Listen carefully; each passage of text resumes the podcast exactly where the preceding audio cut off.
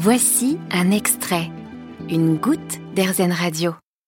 À Lyon, j'aime beaucoup rencontrer des artistes. Ils ont cette sensibilité qui me touche tout particulièrement et à chaque fois, je découvre un art différent, un souffle de créativité unique et une beauté nouvelle. Cette fois-ci, j'ai rencontré la graveur Isor de l'Armina qui m'a décrit son univers. Les retours que j'ai euh, me disent toujours que c'est un univers très fragile.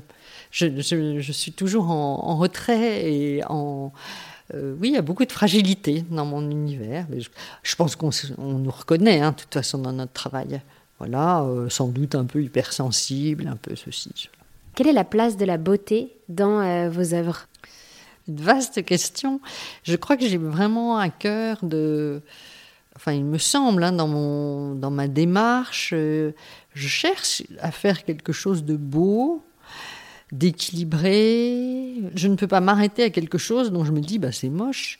Je travaillerai mon ma gravure jusqu'à ce que je me dise bon bah là dans le fond c'est beau. Donc la, beauté elle a sa place. Bah, c'est beau euh, avec le recul que j'ai moi. Hein. Après je sais pas ce qu'en pensent les autres.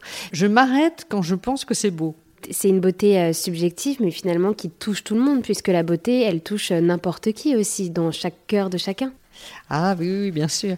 Mon petit travail à moi euh, de, créatrice, euh, je pense que ça, ça, ne peut être beau que si c'est équilibré. Voilà, il faut trouver l'équilibre. L'équilibre dans la, enfin comme quand on dessine, quoi. L'équilibre dans la composition, euh, l'équilibre dans les masses, dans le, voilà. Comment tendre vers cet équilibre d'après votre expérience? Eh ben, il faut beaucoup travailler. voilà, il faut y passer beaucoup de temps et le faire un peu. Euh, enfin, c'est pas du staccanovisme hein, non plus. Il faut le faire en toute liberté en même temps. il y a une liberté intérieure aussi quand on travaille. Et ça aussi, c'est important.